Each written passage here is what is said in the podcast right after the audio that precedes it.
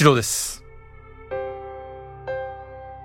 まあ自分を信じれるかどうかはもうその過去の自分があって今ここに自分がいるのか現在の自分がいるのかに尽きると思うんですよ。日本とアメリカその両方で野球の歴史に残る数々の偉業を成し遂げたレジェンドイチロー輝かしい記録の陰には知られざる孤独や苦悩があった「ジ・エイト・ゲームス」この番組はイチローの野球人生の光と影を8つの象徴的な試合から紐解いていきます。あれがあったらもうその過去にあったこともあの瞬間のためにあったんじゃないかって思わせてくれるような瞬間だから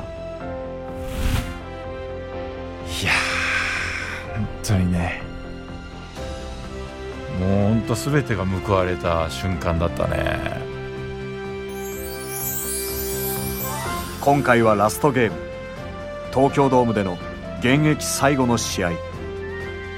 イチローが野球人生で最も胸を熱くしたという光景とは「ジ・エイト・ゲームス」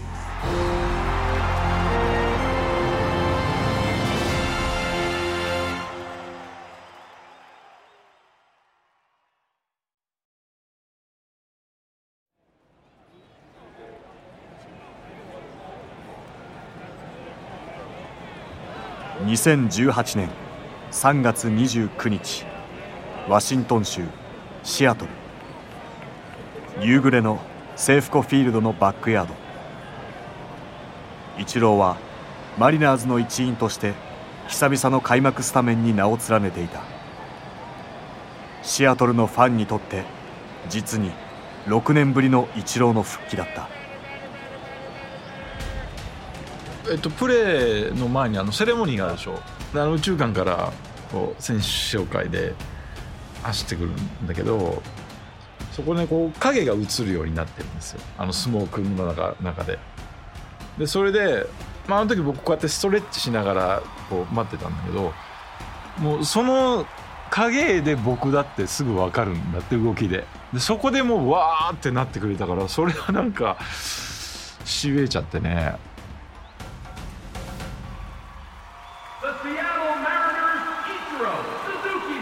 5年ぶりに開幕戦をスタメンで迎えたイチロー。それはマリナーズのイチローへの粋な計らいでもあった。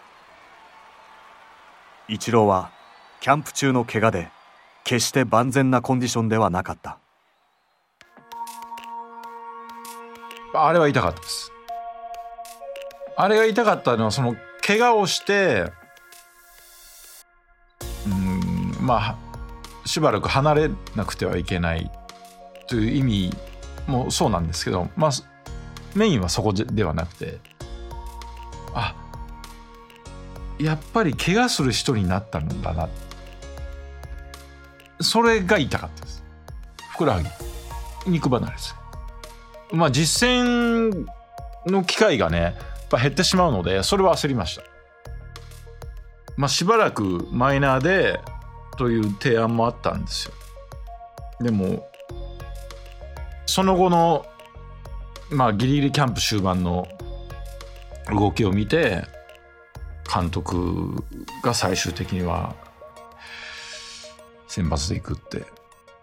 うわそれはあの開幕戦で僕がラインナップにいるっていうのはなんかそれ以外の試合はいられなくてもあの開幕戦だけは痛かった試合なんで。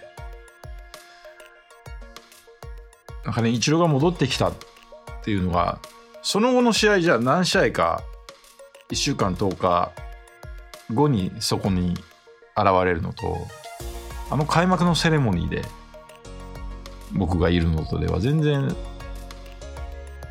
意味が違う。そう戻ってきたという実感もそう見てくれてる人にとってもね違ったと思うから。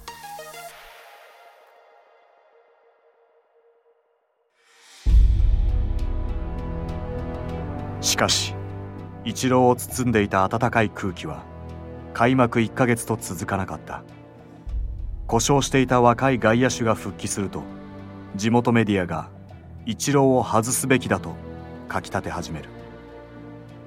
ある記者はイチローにとって今がマリナーズを離れる時だとさえ言った。5月3日イチローは会長付き特別アシスタントに就任し選手として残りの試合に出場しないことが明らかにされた。マリナーズでのキャリアが確実に終わりに近づきつつあるのは明らかだった野球選手としての最終章を迎えた心境をイチローはこう語った自分を信じれるかどうかはもうその過去の自分がどうであって今ここに自分がいるのか現在の自分がいるのかに尽きると思うんですよ。過去をねの困難とをもう避けてうまいことやって現在があるんだったらその自分を信じることできないですよね。でも僕なりに乗り越えてきた。まあ負けたことも負けそうになったことももちろんある。だけどその避けることをしなかったので避けるとかまあ逃げるとか、まあ、逃げたくはなったんだけどでも結果としては乗り越えて今がある。だから信じられる。という状態でした。客観的に見て難しいと思うことは、向かっていきたいという闘争心も生まれるわけですよ。だってこんな経験、これこそやったこと誰もないっしょって。やるときはね、まあ、そこまで考えてなかったけど、やってみると、結構きつくて。だってその年は出られないわけだから試合には。でも来年への可能性は残したいということを伝えてくれたんですね。これで終わりじゃないって。でも今のチームを考えると今年はプレーができなくなる。でも来年は可能性があるだったら僕は続ける。もうターゲットは来年の春。うん。いや、それはね、また違う、あの、苦しみがあって。いや、あれ、何目的にやってんだよって、それは思うんですよ、人は。特にロード行ってさ。まあ、シャトルのファンはね、まあ僕が練習してるとこ見て喜んでくれる人もいるし。でもロード行くとさ、何やってんだ、イチローはって。ゴールどこなんだよって。まあそう思うでしょう。まあ、そう思うこともまあ自然だし。でもね、ブツブツ言われるのはもうなんか、もうセットなのね、僕。もうずっともう子供の頃から。だからその体制ができてるんで。まあそこも耐えてよかったよね。だって、じゃなかったらあの終わりは迎えられないわけだから。2019年3月21日、東京。夕暮れの東京ドームに人々が吸い込まれていく。メジャーリーグが日本で行う開幕シリーズの第2戦。イチローは9番レフトでスタメンに名を連ねていた。ザ・ラストゲーム4万6千人が詰めかけた東京ドーム MLB シアトルマリナーズとオークランドアスレチックスの第2戦ですそれは一人の傑出したスターをめぐる。まるで一辺の詩のような美しい別れの物語の始まりだった。今イチローがこの試合を限りに現役を退くという速報が流れました。場内が騒然としています。東京ドームが騒然としています。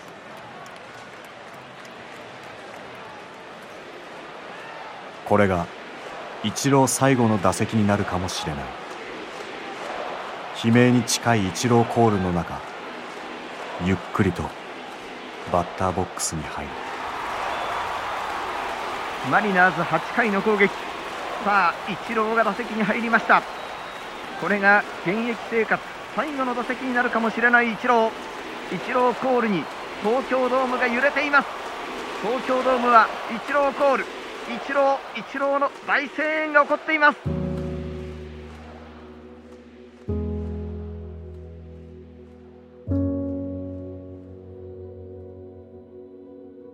試合中にだからそれはな、えっと僕が聞いたのは第一線を退くとかそんなそれはそのぼんやりとした表現引退とは出てないですよ。うん、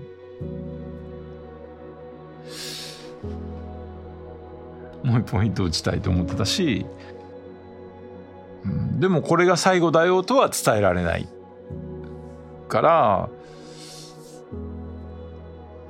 まあ僕が帰った後に、まあ、会見するから皆さん知るんだろうなって思ってました。ただやっぱグラウンドに立っている以上は結果を出したいし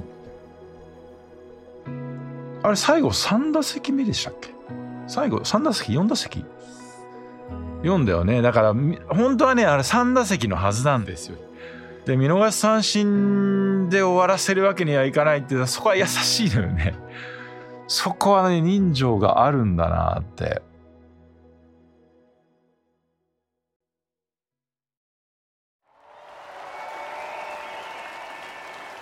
今日ここまで3打数ヒットがないイチロー。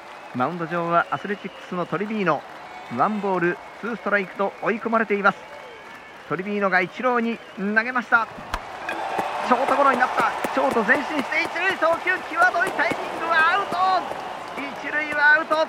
イチローの今日の第4打席ショートゴロに倒れました。イチロー全力疾走及ばず一塁は間一髪アウト。しかしスタンドのファンは総立ち総立ちで大きな拍手を送っています。で最後なんかね最後ヒットを狙いにいってるというよりももう一回それは絶対にダメだっていうのが あって。もう一回見逃し三振絶対ダメだから。まあちょっと当てにいってるよね。でもあのショートゴロで全力疾走ができたからそれは良かった。あれがファーストゴロピッチャーゴロ。セカンドゴロじゃ全力疾走ができないから。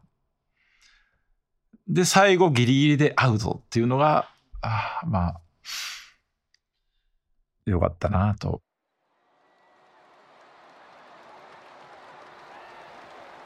8回の裏イチローは交代を告げられゆっくりとベンチへ戻った。チームメイト一人一人と抱き合い言葉を交わす。涙を浮かべている者もいる。そしてイチローはスタンドの観客に向き合うと帽子を取ってぐるりと回り歓声に応えた。試合後予想外のことが起きた。どういうことでしょうか？東京ドームは試合終了から20分が経ちましたが観客が全く帰ろうとしません。スタンドを埋め尽くした3万人を超える人々がイチローとの別れを惜しむようにグランドへの再登場を待っていた。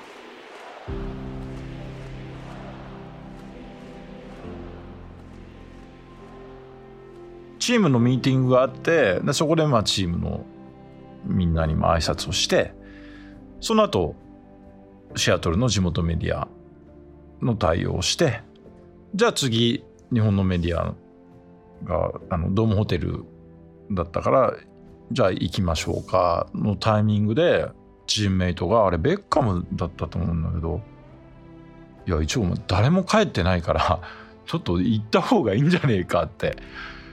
えって。だってもうまさに僕記者会見場に向かおうとしたんですもん。でそれ聞かされてちょっと覗いてみたらマジかってそうなるよね。それで出て行ったんですよ。まああれは、まあ、頑張ってきてよかったなと思ったね。だって僕から何も言ってないからこれで終わりですって。なんかああやって残ってくれてたことがでも全てがもうあのためにあれがあったらもうその過去にあったことをあの瞬間のためにあったんじゃないかって思わせてくれるような瞬間だからもうほんと全てが報われた瞬間だったね。まあ終わる時はもう静かに終わるだろうなって思ってたから実際にまあ僕は会場に向かおうとしたんですよね。会見場に。そしたらみんながその気持ちでそれを 表現してくれた。で僕は出てこないかもしれないわけだしね。もうそれがとにかくもう最高で。東京ドームにあの時来てくれてた人が声かけてくれたらねもう一緒に飯食いたいぐらいだって。気持ちとしてね、まあ、そういう思いにさせてくれた。もういやー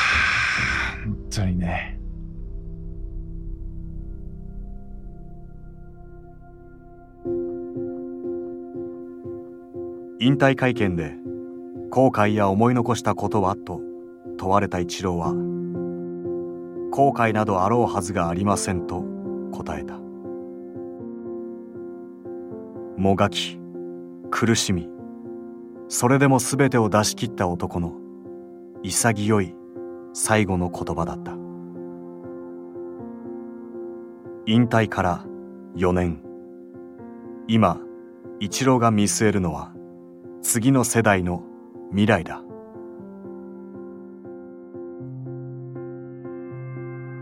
やったことないことだからまあ面白そうだっていうのはあったしこれは皆さんもご存知だと思いますけど高校野球が面白そうだ。まあ野球から入ってないんだけどね。僕は応援に魅了されて智弁和歌山のそこからだからまあそれも特殊っちゃ特殊だわね。スタートは応援だから。でそうするとあ智弁和歌山とあこんな縁があったんだって後に分かる、まあ、だんだんこうそういうものが出てくるんだけど本気で日本一目指してる学校のね実際に触れ合ってみたいというのはまあ純粋な思いというか野球人としては。でプロの世界はいくらでも教える人いるしその僕がいなくたって別に成立するまあ高校野球だってそう成立してるんだけど辞めて間もない僕がそこにこう関わるっていうのは、まあ、なかなかないことだろうなって。まあ、技術だけだったらまあ僕がそこに行く意味はそんなにないんじゃないかと思ってるんですよね。いやもちろん基本的なことはね伝えるんだけど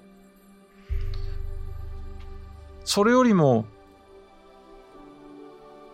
どうやって僕が18からプロの世界に入って、まあ、今まで過ごしてきたか。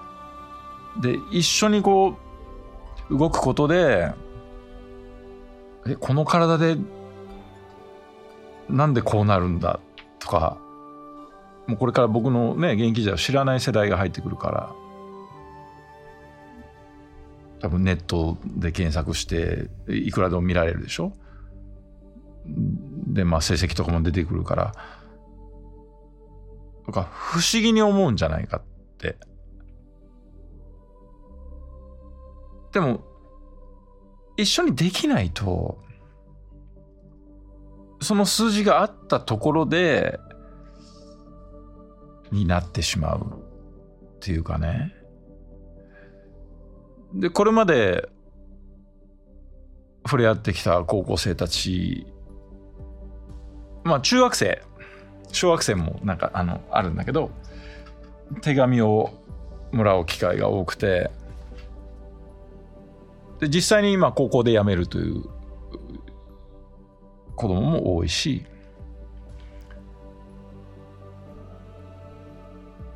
でも彼らはね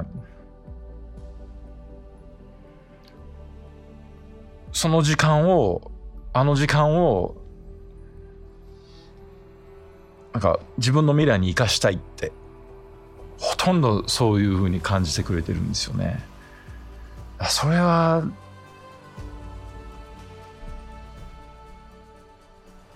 野球が上手くなる上手くなってほしいけどそれだけじゃないこう大きな意義があると思っていて思っているというか感じている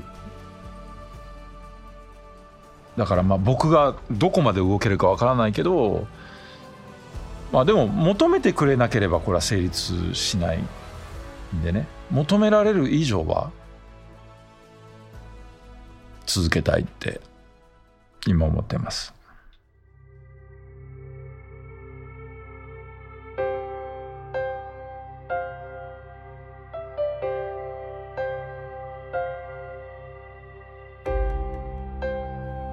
そんなイチローにあえて聞いてみた。現役復帰はありえますか？絶対にないと断言できます。でもそれはあの最後を作ってくれたみんなの責任ですよ。あの東京ドームの最後がなければその思いはどこかでまたこう生まれたと思います。でもあれ以上ないから。だから終わり方ってすごく大事。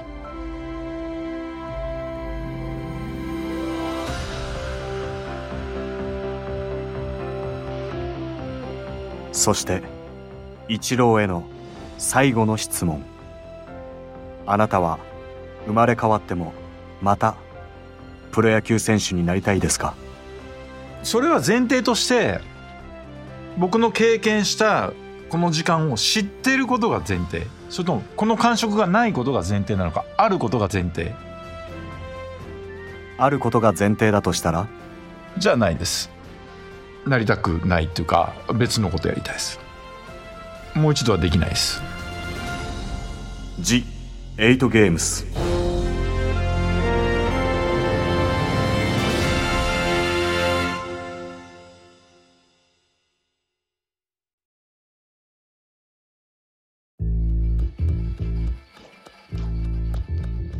ワンダリーがお送りした「イチロー The 8ゲームス」最終話。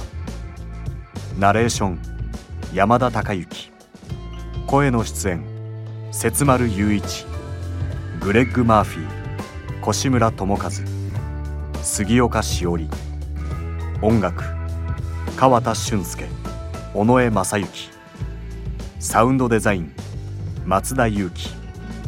プロデューサー鈴木豊弘草加聡尾崎昌司加藤隆シニアプロデューサー越山剛小西慶三渡辺佑エグゼクティブプロデューサー柴田修平プロデュース博報堂 DY メディアパートナーズ制作シャラダカンパニーワンダリーのコンテンツとしてお送りしました。